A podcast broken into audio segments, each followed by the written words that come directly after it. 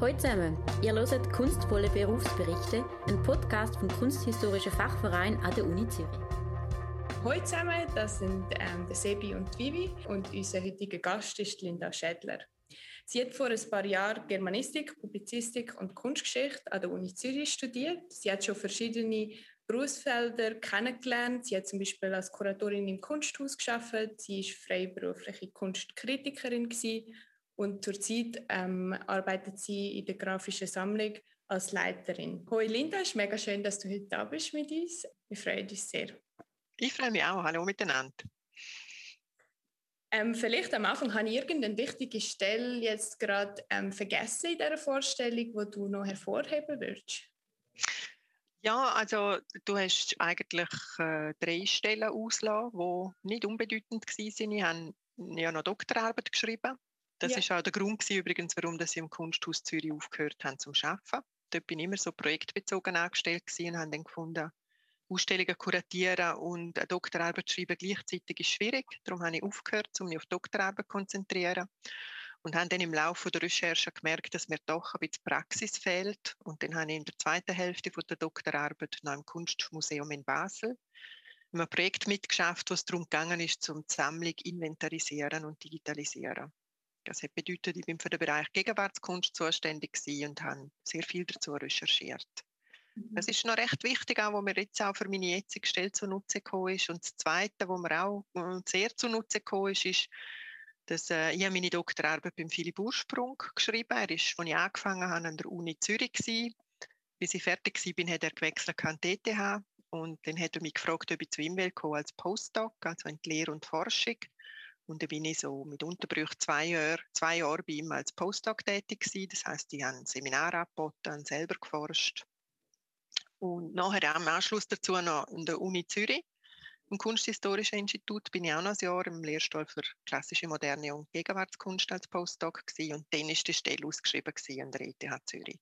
Mhm. Und die hat mich besonders angesprochen, darum erwähne ich eben auch die Lehre und Forschung, weil die Stelle hat mich besonders angesprochen, weil dort wie beides zusammenkommt. Die Praxis aus der Museumswelt, die ich schon können mir aneignen genauso wie ähm, die Erfahrungen, die ich gemacht habe mit Lehren und Forschen. Denn ich finde, es ist auch wichtig als grafische Sammlung an der ETH, dass man auch die Verbindung zu Lehre und Forschung pflegt. Und mir ist auch das sehr wichtig, um das wieder aufzugreifen. Jetzt dann immer im Herbst gebe ich ein Seminar, und zwar im Architekturdepartement, im Institut für Geschichte und Theorie der Architektur.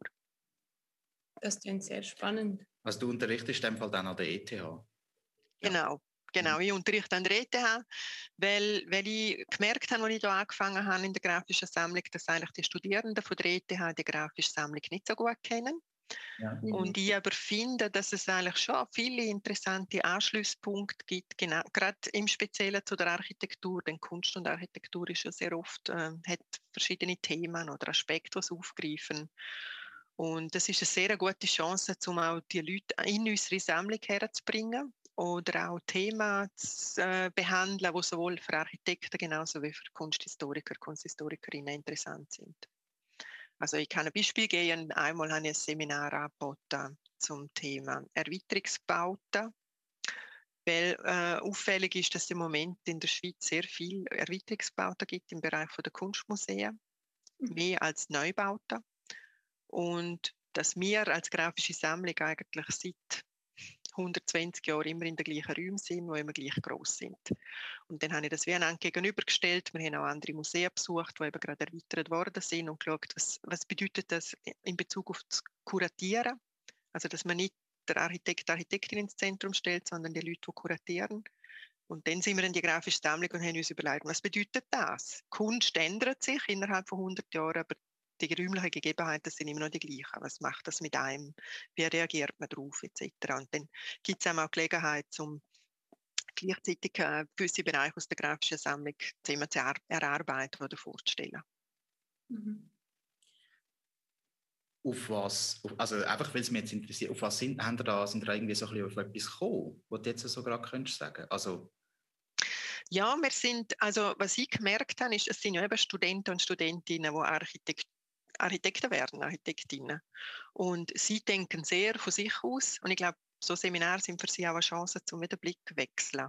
Sie haben sich vorher nie überlegt, so konkret, was bedeutet eigentlich ein Raum auf zu kuratieren? Was bedeutet das für die Person, die kuratiert? Und wir haben auch immer Gespräche geführt mit den entsprechenden Kuratorinnen und Kuratoren der Häuser. Und die haben dann halt eben auch erzählt, was, was für eine architektonische Lösung bringt ihnen, ihnen welche Probleme. Weil es ist nicht immer alles so, dass man als Kuratorin zufrieden ist oder als Kurator. Und es gibt to total große Herausforderungen. Und das haben sie extrem geschätzt, dass man, dass man sich einmal mit dem beschäftigt hat, nämlich nicht, was findet der Architekt schön und was erachtet er oder sie als wertvoll, sondern was macht eigentlich der Nutzer, die Nutzerin damit? Und wie gehen die damit um? Und was haben die überhaupt für Anforderungen? Mhm. Und dann zeigt sich auch, dass zwar bei Erweiterungsbauten selbstverständlich auch mit die Kuratorinnen und Kuratoren ein bisschen mit einbezogen werden, aber dass der letzte Entscheid halt doch bei den Architekturbüros steht. Oder vielleicht auch bei der Direktion, wo findet das Haus muss nachher so aussehen. Und das schon noch herausfordernd kann sein. Ja, das finde ich, jetzt, find ich jetzt noch interessant, weil das wäre jetzt eben genau meine Folgefrage gewesen. Wieso werden da nicht einfach Kuratoren und Kuratorinnen eigentlich ganz fest mit einbezogen? Weil die sind ja am Schluss eigentlich auch die Nutzer von diesen Räumen irgendwo durch. Ja. Spannend. Ja, und es ist schon so, dass ich glaube, wenn man noch studiert, ist man sich wie nicht bewusst, wie wichtig der Nutzer und Nutzerin ist. Mhm. Wenn man aus, also das ist so ein bisschen meine Erfahrung, die ich daraus, also mal mindestens aus dem Seminar gezogen habe, dass sie schon noch sehr mit sich und ihren Form und Findungen beschäftigt sind.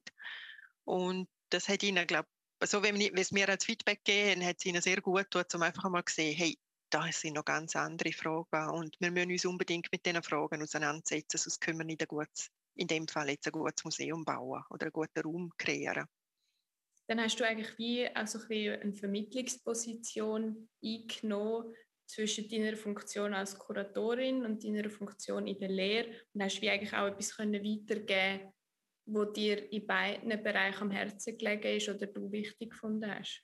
Ja, genau. Ja. Jetzt sind wir eigentlich schon mega in deinem Berufsfeld drin. Du bist Kuratorin. Vielleicht könntest du uns ein bisschen ähm, erklären, was zu deinem Berufsalltag gehört. Was sind typische Aufgaben, die du wahrnimmst? Mit was für Leuten arbeitest du zusammen? Genau. Also meine Hauptaufgabe ist natürlich quasi die Leitung der grafischen Sammlung. Das bedeutet auch äh, schauen, dass, ähm, dass im Team alles gut funktioniert. Wir haben ein sogenanntes Kernteam von neun Leuten. Das sind sehr viele Teilzeitangestellte, aber auch zwei sind Vollzeit, noch jemand. Wir haben zwei Kuratorinnen, die eine ist spezialisiert auf äh, ältere Kunst, die andere auf 20. und 21. Jahrhundert, aber auch einkuratieren, das gehört auch zu meinen Aufgaben. Das heißt, ich mache immer sicher einmal pro Jahr eine Ausstellung bei uns in den Räumen. Das heißt, es geht sehr oft auch bei mir um strategische Fragen, welche Ausstellungen wollen wir machen nacheinander, das diskutieren wir ganz eng miteinander. Dann haben wir eine riesige Sammlung. Wir haben 160.000 Kunstwerke auf Papier. Grafische Sammlung bedeutet, man sammelt auf Papier. Das ist Definition. Wir gehören übrigens auch zu den grössten von der Schweiz mit dem Bestand. Und wenn wir so hochkarätige Blätter haben, auch zu der es gibt so eine Vereinigung weltweit, wo die 50 grössten und wichtigsten grafischen Sammlungen sich austauschen und da gehören wir auch dazu, also wir sind sehr bedeutend.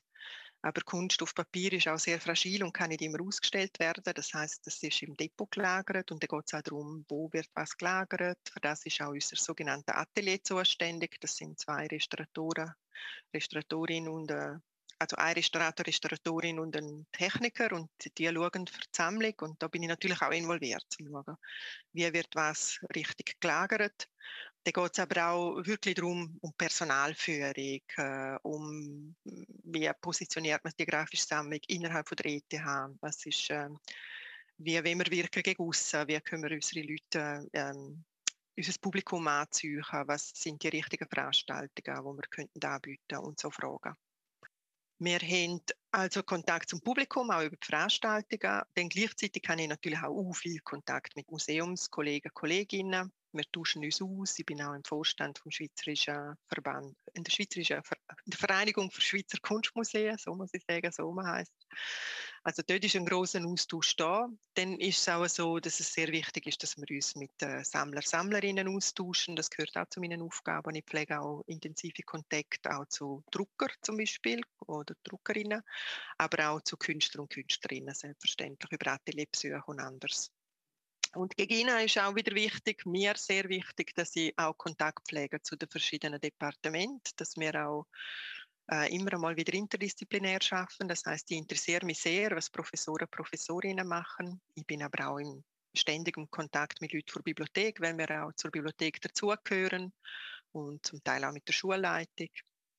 Also die Kontaktpunkte, die ich habe, sind extrem vielfältig und das ist auch etwas, was mir extrem großen Spaß macht. Das habe ich auch gerne, muss ich sagen.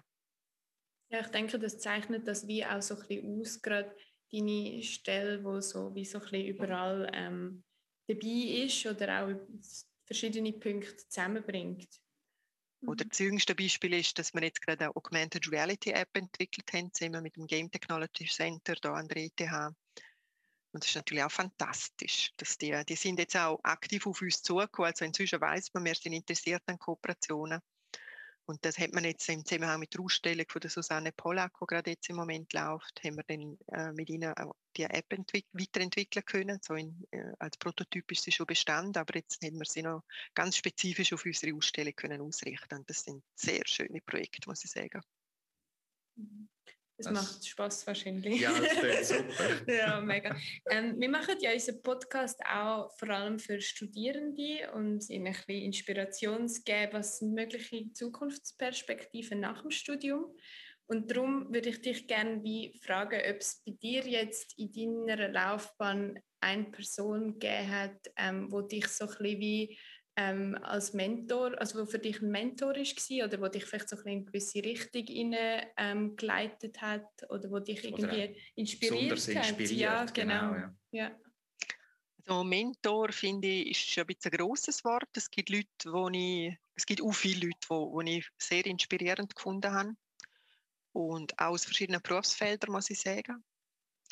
Mhm. Äh, wenn ich vielleicht zwei exemplarisch soll nennen, ist es im kuratorischen Bereich bin ich bin ich schon sehr fasziniert gewesen, was Bice Kuriger alles äh, erreicht hat und wie sie das auch gemacht hat, ihre Ausstellungen kuratiert und wie sie auch bis heute ja eine sehr wichtige Person geblieben ist. Ich können mit ihr zusammenarbeiten am Kunsthaus Zürich und das hat mich schon sehr fasziniert. Und die zweite Person, die sicher wichtig war, ist, ist der Philipp Ursprung, mein Doktorvater, weil er auch ähm, ungeheure Offenheit hat und sehr äh, versteht, ohne Grenzen zu denken und das ist in der Forschung wahnsinnig viel wert. Und er ist eine Person, die ich als sehr als fördernd empfunden habe.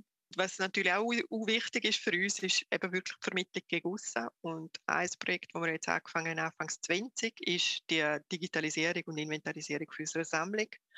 Und da freut es mich sehr, dass wir auch mit Hilfe von Drittmitteln das können, äh, durchziehen Also da sind nochmal fünf äh, Hilfskräfte mit kunsthistorischem Hintergrund und eine Hilfskraft mit restauratorischem Hintergrund, die jetzt zusätzlich temporär bei uns arbeiten. Ja, das ist ja. bei der besonderen grossen Sammlung, wie du vorher gesagt hast, wahrscheinlich ein Wahnsinnsprojekt, oder? Sehr, ja. ja. Und es ist wirklich mh, hm, ja auch so die Leute landläufig, wenn sie hören, ja, man muss die Werke digitalisieren und online stellen, dann tönt das immer so, wenn das eins, zwei gemacht ist. Man meint, man stellt es unter ein Apparat und fertig ist. Aber die grosse Arbeit ist ja wirklich zu inventarisieren, die ganzen Metadaten zusammenstellen und das ist nicht zu unterschätzen. Ja, genau. Aber es macht auch Spaß, das kann ich aus eigener Erfahrung sagen. Genau, weil es auch eine enorm reiche Sammlung ist, so wie ich sie erlebt habe haben ihr in diesem Prozess jetzt auch Sachen gefunden in der Sammlung, wo ihr wie nicht mehr recht gewusst habt, dass die um sind? Ja, das ist, äh, das gibt es schon nicht. also, es gibt ja, ich meine, es ist ja nicht so, dass wir sie nie vermerkt haben. Es ist einfach im früheren System ist es einfach, äh, sind es Karteikärtchen gewesen, die sind mehr oder minder ausführlich geführt worden. Manchmal hat es auch ganze Werkgruppen auf einem Karteikärtchen. Also, die sind äh, weniger informativ als das, was wir heute machen. Äh, es ist aber schon so, dass wir wahrscheinlich alle nie werden einmal können die ganze Sammlung physisch können sehen, auch ich nicht. Bis ich 160.000 Werke alle angeschaut habe, dann müsste ich wahrscheinlich schaffen, bis ich über 100 bin und nur noch das können machen, was man ja sowieso nicht kann. Also alles gesehen hat man nicht und insofern gibt es tatsächlich Entdeckungen. Nicht, dass wir nicht gewusst haben, dass wir es haben, aber wir haben, äh, ich habe ja vorher schon erzählt, dass eben die Lehre ist mir wichtig und überhaupt so Zusammenarbeit mit Universitäten. Wir haben jetzt gerade auch mit einer Kooperation angefangen mit dem Professor Thompson, Professor für Ostasiatische Kunst an der Uni. Und er hat mit seinem Seminar bei uns ein Seminar veranstaltet. Und da haben sie die ganzen japanischen und chinesischen Bestände, die wir haben, die im Verhältnis zum Rest zwar klein sind, haben sie jetzt einmal wissenschaftlich aufgearbeitet. Und dabei haben wir, wo wir ja nicht Spezialisten sind für, für äh, ostasiatische Kunst, haben wir eigentlich das Gefühl gehabt, das ist nicht so ein fulminanter Bestand. Und es hat sich aber gezeigt, dass wir durchwegs sehr viel Preziosa darunter haben. Also es ist so wie durch das Heben von dem Schatz hat sich so wie die Bedeutung verändert. Das kann schon mal passieren, dass wenn man sich intensiv mit etwas beschäftigt und auch die Spezialisten dabei hat, dass man wie erkennt, wie wichtig das eigentlich ist. Das kann passieren. Ähm, du bist ja eine enorm vielseitige Person, wenn ich das so kann sagen. Und ich habe vorher ganz am Anfang gesagt, dass du ja auch als Kunstkritikerin geschafft hast, sowohl, sowohl bei der NZZ als auch beim TAGI. Könntest du uns vielleicht noch ein bisschen erzählen, was du dort gemacht hast und ja, wie deine Arbeit ausgesehen hat?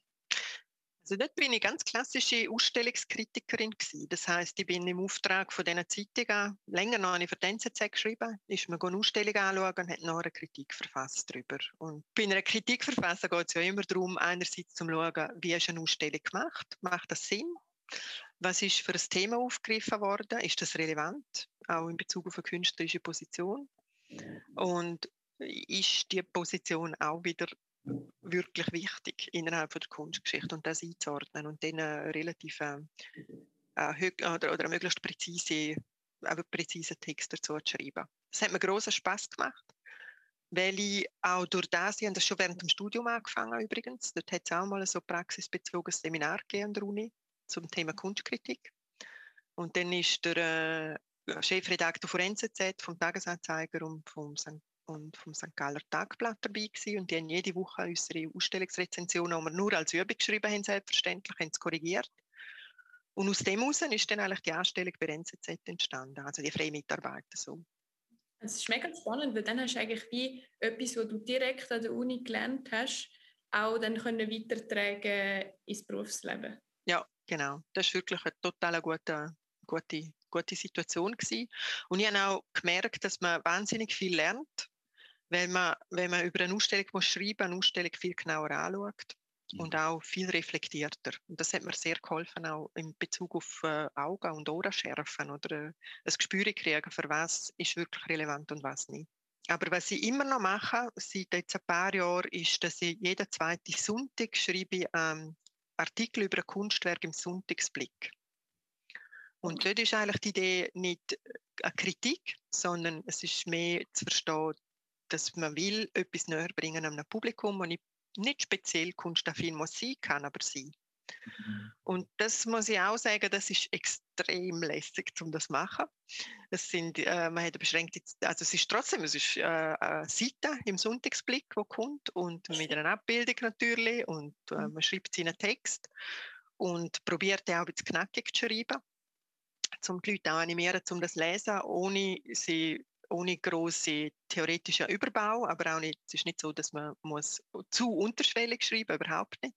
Was lässiger ist an deren Arbeit ist auch, dass sie dort eigentlich noch viel mehr Rückmeldungen kriegen als bei der NZZ. Also es ist mir schon ein paar Mal passiert, dass die Leute mich googeln und herausfinden, wie meine E-Mail-Adresse ist. Das kann man ja. Äh, und mir nachher noch Fragen stellen zu dem Kunstwerk. Das sagen, oh, das ist jetzt total interessant gewesen, aber was hat es jetzt da auf sich mit dem Teil oben links im Bild? Können Sie da noch etwas dazu erklären?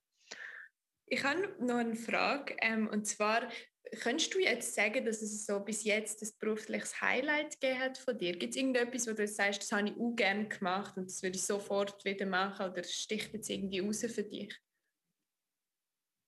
Was ich extrem schätze an meinem Beruf, aber das ist zum Glück nicht nur ein Highlight, sondern es begleitet mich wirklich, ist, dass, es, dass man immer Neues dazulernt und dass man immer neue Sachen erforschen und entdecken kann. Und das schätze ich wahnsinnig.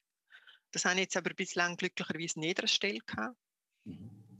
Und das ist etwas, was ich nicht missen will, muss ich sagen. Und auch, ich arbeite auch viel strategisch etc. Aber trotzdem, ich bin immer noch so nah an der Kunst, dass ich mich auch intensiv mit der Materie kann beschäftigen und dass ich recherchieren und dass ich Text schreiben kann. Und das ist für mich ein Highlight, dass mir das begleitet und dass das nicht abbricht. Ich finde bei dir sieht es so mega schön aus, dass wie so, du hast so viel Einblick in verschiedene Branchen gehabt. Aber gibt es etwas, was dich jetzt nach, nach dem Studium so ein herausgefordert hast?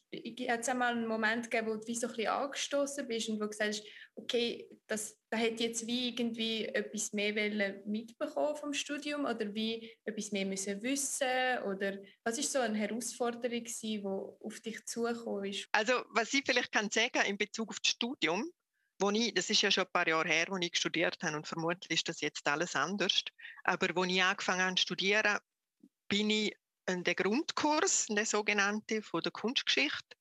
Und der ist dermaßen langweilig gewesen, dass ich nach zwei Sitzungen eine Vorstellung hatte von Kunstgeschichte, wo ist, du gehst in eine Bibliothek, dort hat es volle alte Bücher, die eine dicke Staubschicht oben drauf haben.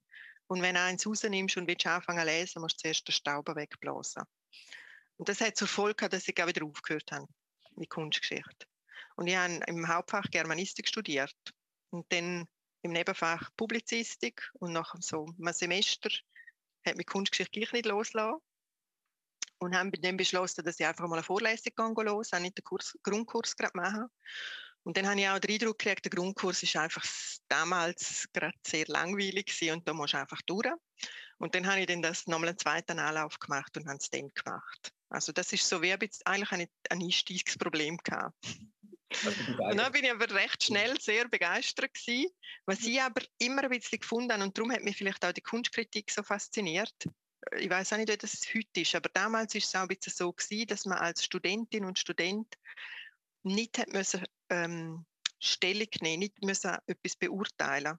Und dann ist es noch oft passiert, dass man über Kunst zwar ganz lange diskutiert hat, aber es hat nie jemand hätte gewagt, zum Beispiel im Bereich Gegenwartskunst, zum sagen, aus dem und dem Grund finde ich, ist das Werk nicht wichtig.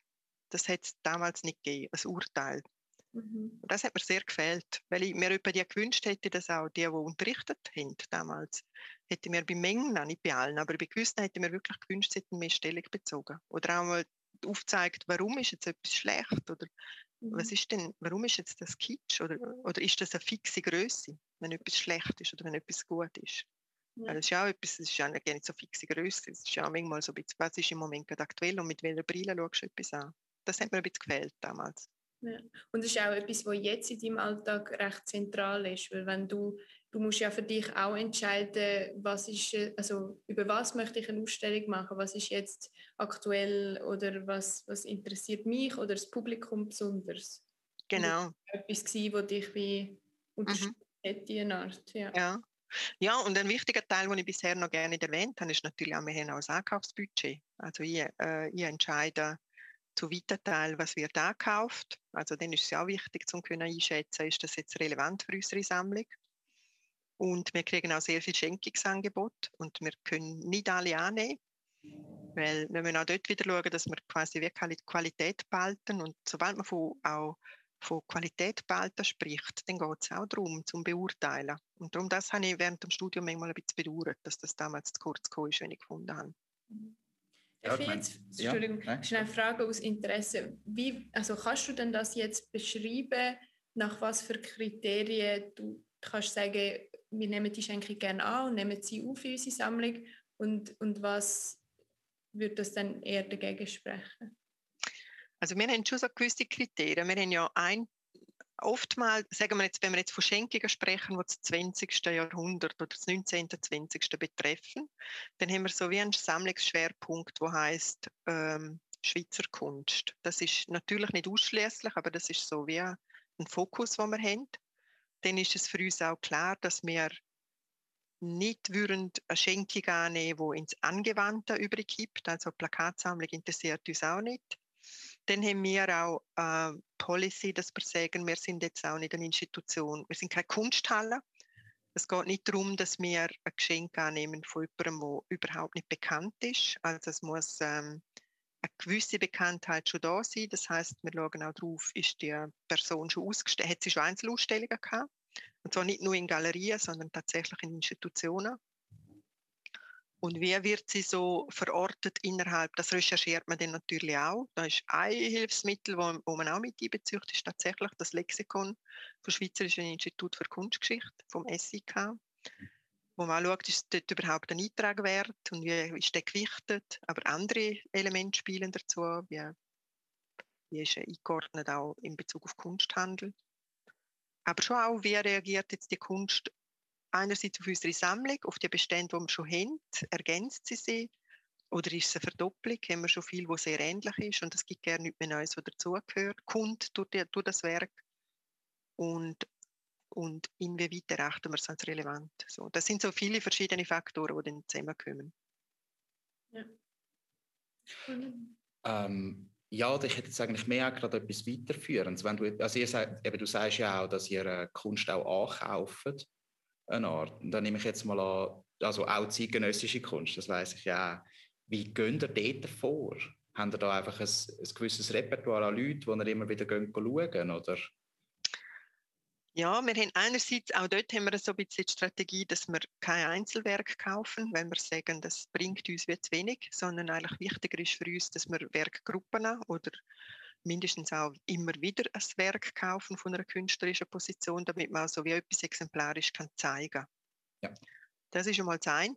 Und dann haben wir unsere, ja, man hat wirklich Kunstschaffende, die man regelmäßig besuchen Man geht, natürlich gehört auch zu meiner Aufgabe, zum U viel Galerienbesuch machen, zum schauen, was läuft in den Museen, die verschiedenen Museumsausstellungen anschauen, zum auch immer ein bisschen auf dem neuesten Stand sein, was läuft, sich austauschen mit Hochschulen zum Teil auch was läuft dort? So schaut man, dass man am Puls der Zeit ist. Ja, jetzt bin ich ehrlich gesagt noch ein bisschen gewundert. Ähm, und zwar, habt ihr ähm, fotografische Sammlung an der ETH Zukunftsprojekt gerade? Ähm, sagt das die nächste Ausstellung vielleicht oder ähm, irgendwelche sonstige Veranstaltungen, die ihr jetzt geplant habt? Veranstaltungen planen wir noch keine, weil das noch nicht erlaubt ist an der ETH. Ausstellungspläne haben wir natürlich schon viel. Also die nächste Ausstellung, die dann im Mai anfängt, nach der, die jetzt noch läuft, über Caracci und Colzius, das sind ja zwei so richtig große äh, historische Positionen, die auch zuerst mal zusammen gezeigt werden. Die sind bisher immer separat nur ausgestellt worden. Und die nächste Ausstellung wird im, in Bezug auf die Gegenwartskunst entstehen und heißt Räume des Wissens. In dieser Ausstellung setzt sich eine Kuratorin auseinander mit dem Thema, wie ist Wissen organisiert. Und zwar auch ganz klassisch räumlich. Ein Ausgangspunkt dazu war, dass wir eine Werkgruppe haben von der Candida Höfer. Und sie ist einmal in den 90er Jahren von der ETH beauftragt worden, um die Räume von der ETH zu fotografieren, unter anderem auch von der grafischen Sammlung, aber auch von der Bibliothek. Und das wird dann gezeigt in dieser Ausstellung zusammen mit weiteren Positionen weil das dann interessant ist, zu sehen, wie hat sie genau die räumlichen, die, die Wissensräume quasi rein äh, in, in, der, in die Fotografie übersetzt. Und dann die nächste Ausstellung, die ich dann kuratiere, wird Ende August aufgehen. Und das ist wieder eine Kooperation mit Geschichte und Theorie der Architektur von der ETH, mit dem Institut. Und zwar arbeite ich dort zusammen mit dem Professor von Martin Delbecque. Äh, es ist so, dass der Martin Delbecque, er interessiert sich schon seit längerem für, zum Thema, für das Thema Gesims. Und Gesims ist so ein architektonisches horizontales Element, das zwar sehr oft auftaucht, manchmal in Misskredit fällt, wie zum Beispiel Anfang des 20. Jahrhunderts, wo man gefunden hat, Gesims ist gar nichts. Ähm, aber Gesims ist bisher noch nie so richtig betrachtet worden innerhalb der Architekturgeschichte, genauso wenig wie in der Kunst. Und so haben wir gefunden, wir machen da eine Ausstellung, wo wir eben einmal zeigen, was ist überhaupt die Bedeutung von Gesims in der Architektur. Kann man wie eine andere Geschichtsschreibung machen oder einen anderen Blick auf die Architektur werfen, wenn man einmal das Gesims ins Zentrum stellt, wo sehr viel weniger behandelt wurde als zum Beispiel die Säule. Die sind ja oft Thema mit den Säulenordnungen. Und mich interessiert natürlich, wie ist das Gesims in der Druckgrafik oder in Zeichnungen dargestellt worden, wo wir auch einige sprechende Beispiele haben und das wird so wie immer kommen. Darum heisst die Ausstellung auch Gesims in Kunst und Architektur, wo man dann so schaut, wie, was passiert, wenn man ein dreidimensionales Objekt hat, wo es zweidimensional abgebildet wird, was hat es für eine Funktion innerhalb von einem Kunstwerk, was in der realen Architektur nicht kann haben oder vielleicht nicht hat. Mhm. Ja. Und dann im Winter, kann ich vielleicht auch noch sagen, zum Jahr fertig machen, wird äh, Alexandra Barzaler eine Ausstellung kuratieren zur Lil Judy. Das ist eine Frau, eine Künstlerin, die in der ersten Hälfte des 20. Jahrhunderts gelebt hat, aus Glarus, wo sehr bekannt, wo zu Lebzeiten, muss ich sagen, vor allem im angelsächsischen Raum sehr bekannt war für ihren Linolschnitt. In der Schweiz nicht so. Und sie hebt jetzt den Schatz und zeigt einmal, wie, warum ist das so und äh, wie Kunst, dass sie vor allem in England und den USA gesammelt ist, aber weniger in der Schweiz und dass vermutlich nicht so viele Leute ihren Namen kennen hier in der Schweiz. Und jetzt haben wir so von der Institution Grafische Sammlung von der ETH von ihren Zukunftsplänen gehabt. Hast du persönlich Wünsche für die Zukunft oder Vorstellungen, was du gerne noch machen würdest? Wollen?